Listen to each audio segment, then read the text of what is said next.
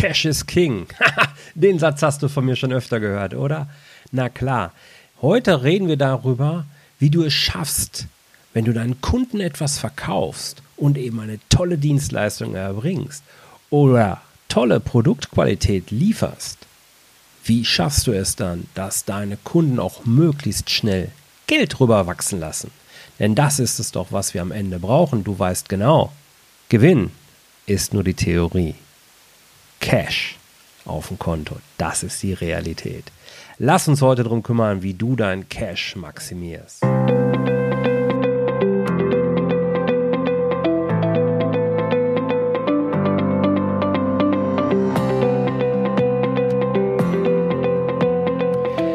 Herzlich willkommen bei Zahlen im Griff auf Gewinn programmiert, dem Podcast für Selbstständige und Unternehmer, die knackige und hochwertige Infos für einen einfachen Umgang mit ihren Zahlen suchen.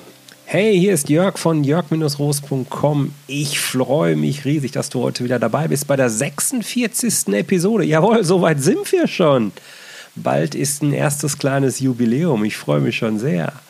Also 46. Episode vom Zahleningriff Podcast und heute kümmern wir uns darum, wie du es schaffst, dass deine Kunden möglichst schnell ihr Geld rüberwachsen lassen oder eben deine Rechnungen bezahlen.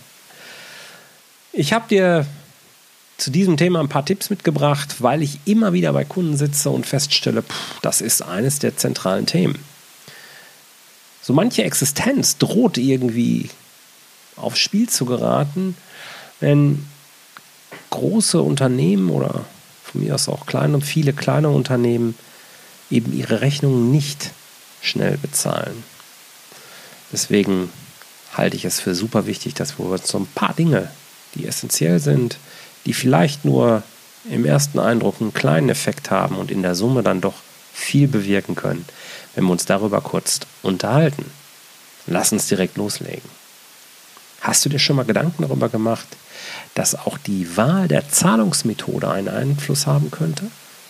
Klar, du kannst eine Kreditkarte kannst du anbieten, du kannst eine Zahlung per Überweisung anbieten, du kannst eine Checkzahlung anbieten, PayPal, vielleicht auch eine Barzahlung, hängt von deinem Geschäftsmodell ab. Grundsätzlich gilt immer, deine Kunden werden sich immer dafür entscheiden, zumindest wenn sie sich ernsthaft mit dem Thema beschäftigen, wo sie möglichst lange das Geld auf dem Konto haben. Aber ist das zwingend auch die Methode, wo du gleichzeitig schnell dein Geld bekommst? Prüf das nach. Was ist bei dir der Fall? Es ist nicht für alle Kreditkarten gesagt, dass du sofort dein Geld bekommst, beispielsweise. Es kann zum Beispiel auch eine Option sein, wenn du ein entsprechendes Geschäftsmodell hast und immer wiederkehrende, gleichartige Leistungen erbringst, vielleicht ein Abo-Modell laufen hast oder Verträge mit deinen Kunden, dass du automatische Kreditkartenzahlungen oder Abbuchungsaufträge eben einrichtest. So kannst du ganz schnell auf das Geld deiner Kunden zugreifen und bist das Thema komplett los. Es macht sich absolut oder es ist absolut sinnvoll, dass du dir hierüber mal kurz Gedanken machst. Ist die Wahl der Zahlungsmethode, die ich meinen Kunden optional in Aussicht stelle, ist das für mich auch wirklich die beste oder hast du hier Optimierungsbedarf? Zweite Frage, die du stellen darfst. Passen die Zahlungsbedingungen oder kann ich hier etwas tun? Ganz häufig sehe ich Rechnungen, wo eigentlich nichts Besonderes draufsteht. Und nein, das heißt nicht automatisch 2% Skonto nach 14 Tagen, auch wenn das heute immer noch viele glauben. Ähm, nein, du darfst dir Gedanken machen. Sind die 30 Tage Zahlungsziel? Sind sie angebracht? Sind sie wirklich branchenüblich? Oder war das mal so vor zehn Jahren? Heute ist das schon anders. Ist es überhaupt notwendig, dass du dich an Branchengeflogenheiten hältst oder bietest du vielleicht außergewöhnliche Leistungen und kannst auch individuelle Zahlungsbedingungen einfordern? Ist es wirklich so, dass Kunden abspringen, nur weil du sagst, hey, bei mir gibt es keine 30 Tage Zahlungsziel, sondern nur 14 Tage? Oder macht es vielleicht Sinn für deine Kunden auch, wenn du ihnen ein Skonto anbietest. Ja, also wie ich das gerade schon gesagt habe, und ich habe das ja auch in meinem Artikel zum Thema Mahnung, da kommen wir gleich nochmal drauf, ähm, schon mal äh, beschrieben. Wir haben nicht automatisch diese 3% Skonto oder 2% Skonto, wenn Zahlung innerhalb von 14 Tagen. Nein, es ist oft genug so, dass dort einfach netto gezahlt wird. Aber zahlt dein Kunde vielleicht früher, wenn du ihm diese 2, 3% anbietest? Natürlich ist das für dich auch ein Profitverlust, aber du hast schneller Geld. Wenn Geld gerade aktuell ein Problem ist, könnte dies durchaus den Interessenskonflikt lösen, weil ohne Geld nützt dir auch der beste Gewinn nichts, oder? Denk mal drüber nach, das ist sehr spannend. Wann macht sich das bezahlt für dich, wenn du ein Skonto anbietest? Reagieren deine Kunden darauf? Hängt vom Geschäftsmodell ab und von der Branche ganz sicher. Dritte Frage, die du da stellen möchtest, ist, wie lieferst du deinen Kunden die Rechnung aus oder wie erhalten sie die? Schickst du sie noch per Post? Auch das erlebe ich immer wieder. Oder nutzt du schon die E-Mail? Das ist heute längst üblich, dass man Rechnung per E-Mail schickt. Oder wenn du sie zumindest nur per E-Mail schon mal vorschickst und das Original dann hinterher schickst. Gerade in großen Konzernen ist es sehr, sehr hilfreich, wenn die Rechnung schon mal per E-Mail reinkommt, schon mal bearbeitet werden kann und dann schickst du sie einfach nur hinterher. Damit geht Bearbeit der ganze Bearbeitungsprozess geht schon mal los. Und äh, naja, die Zeit, wo die Rechnung sonst auf dem Postweg ist, die hast du schon mal gespart.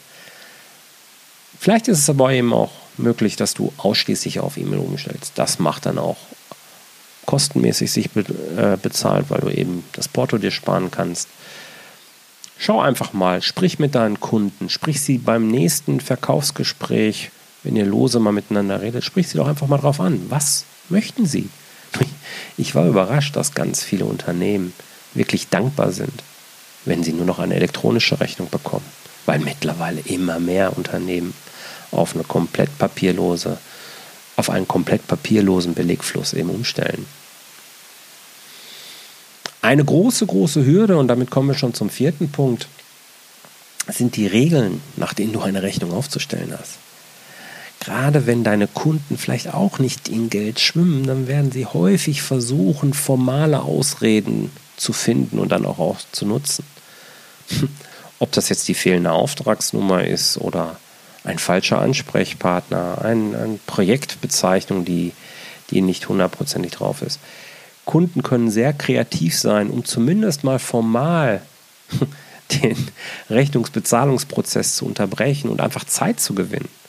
Klär das ab, wenn du mit den Kunden das Gespräch oder den Zuschlag von deinem Kunden behältst, frag ganz explizit nach, gibt es irgendetwas, worauf ich achten darf, wenn ich Ihnen eine Rechnung entsprechend stelle?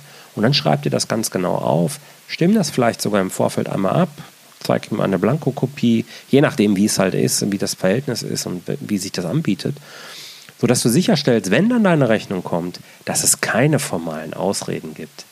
Das kann nämlich endlos Zeit kosten und damit wirklich Liquidität auf deinem Konto.